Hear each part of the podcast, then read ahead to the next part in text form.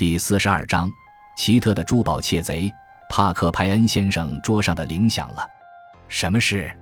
这位不凡的人物问道。一位年轻的女士想要见您。她的秘书说她没有预约。你可以请她进来，莱蒙小姐。没过一会儿，她已经在和她的来访者握手。早上好，她说，请坐。那位年轻的女子坐下来，看着帕克派恩先生。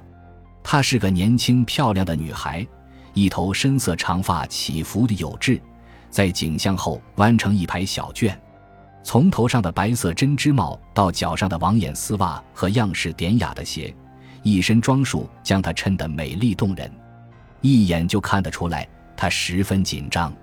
您是帕克派恩先生？他问道。我是，那个登广告的人，是那个登广告的人。您说，如果人们不不快乐，可以可以来找你。是的，他把心一横，好吧，我非常的不快乐，所以我想不妨过来过来看看。帕克派恩先生等待着，他感到他还有更多的话要说。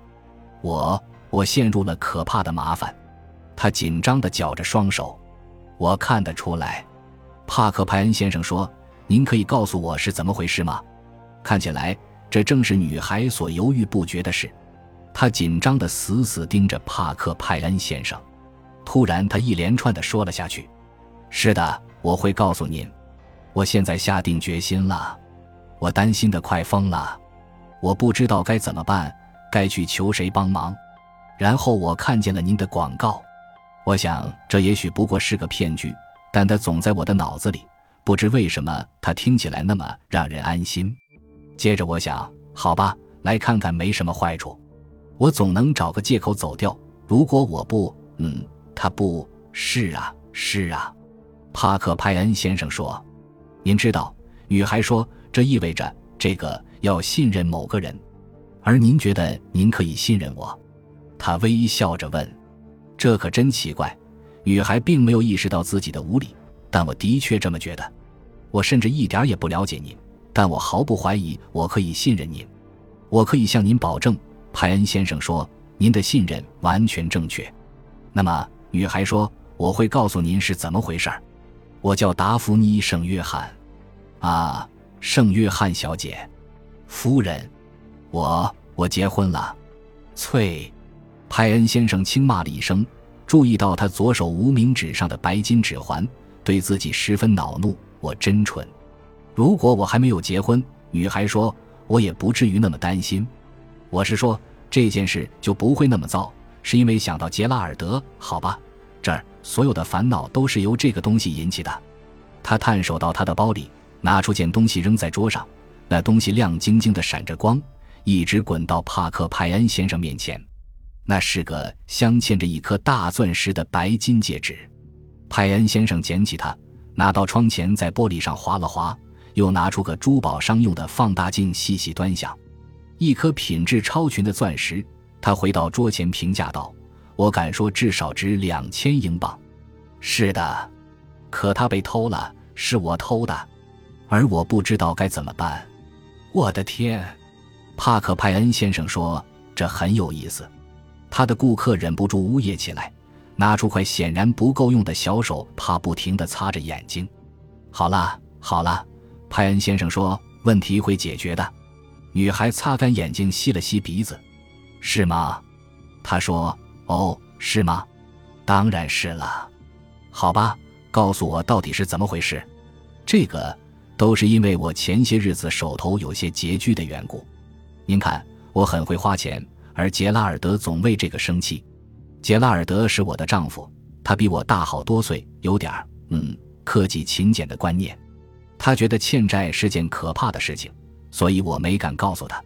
然后我和几个朋友一起去了赌场，我想说不定我能赢些钱来还债，以摆脱困境。开始我是赢了，然后又输了，然后我想我不得不继续下去，然后我继续赌，然后，然后我明白了，我明白了，明白了。派恩先生说：“您不用把细节都说一遍。”结果您的处境更糟了，是不是这样？达芙妮·圣约翰点了点头。您知道的，在那时，我根本不能告诉杰拉尔德，因为他痛恨赌博。哦，那真是一团糟。后来，我们在科伯姆附近的多塞莫家住了一段日子。当然，他们的钱多得令人啧舌。他的太太纳奥米曾是我的同学，她很漂亮又讨人喜欢。当我们在那儿时，这枚戒指的指环松了。我们要走的那天，他请我把他带到城里，交给他在邦德大街的首饰匠。他顿住了。现在我们到了困难的部分。派恩先生帮了他一把，请继续说吧，圣约翰夫人。您不会说出去吧？是吧？女孩恳求道。我的客户的秘密是神圣的，而且不管怎么说，圣约翰夫人，你已经告诉了我这么多。我大概都可以自己来完成这个故事，确实如此，好吧。不过我讨厌提起这件事，它听上去太糟了。我去了邦德大街，那儿还有一家叫维罗的店，他们他们仿制珠宝。突然我昏了头，把那枚戒指拿进去，说我想要一个一模一样的仿制品。我说我要出国，不想带真的珠宝去。他们好像觉得这挺自然的，于是我拿到了仿制品。它是那么像真的，你都无法把它同真品区别开。我把它用挂号信寄给了多塞莫夫人，我用了一个刻有那个珠宝匠名字的盒子，所以一切都像那么回事儿。我还做了个看上去很专业的包裹，然后我我当了那个真的。他把脸埋进他的手中。我怎么会这么做？我怎么会？我是一个低级、卑劣、庸俗的小偷。帕克派恩先生咳了两声。我想您还没有说完吧？他说：“是的，还没有。您知道，这些都差不多是六个星期以前的事。我还清了所有的债务，但是当然了，我心里一直很不舒服。后来我的一个侄子死了，留给我一些钱。我做的第一件事就是赎回了那个可恶的戒指。嗯，这倒不是什么难事，这就是那个戒指。但是……”有一件很困难的事，怎么？我们同多瑟莫家发生了争吵，起因是鲁本爵士说服杰拉尔德买了一些股票，杰拉尔德在这些股票上损失惨重，一气之下对鲁本爵士说了些过头的话。哦，真是糟透了！到了这种地步，您看，我没法把戒指还回去，您不能以匿名的方式寄回去吗？那就全露底了，他会查验他的那枚。当他发现那是个假货时，就会猜到我所做的一切。您说他是您的朋友，能不能告诉他整件事的真相，请求他的原谅？圣约翰夫人摇了摇头。我们的关系没有到那种程度。只要涉及金钱或者珠宝，那奥米就会变得铁面无情。如果我把戒指还回去，他也许不能控告我，但他会把我做的事告诉每一个人，那样我的名声就会毁于一旦。杰拉尔德也会知道，他不会原谅我的。哦，事情真是糟透了。他又哭了起来。我一想再想，还是不知道该怎么办。哎，派恩先生，你有什么法子吗？办法倒有一些。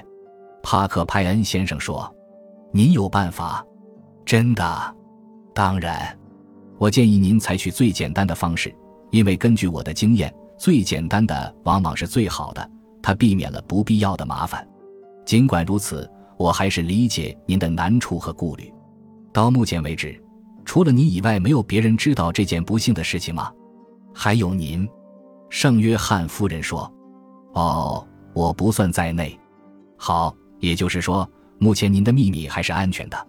我们所要做的就是神不知鬼不觉地把戒指换回来。”太对了，女孩急切地说。那不会太难，我们需要一些时间来找到最好的方案。他打断了他的话，但是已经没有时间了。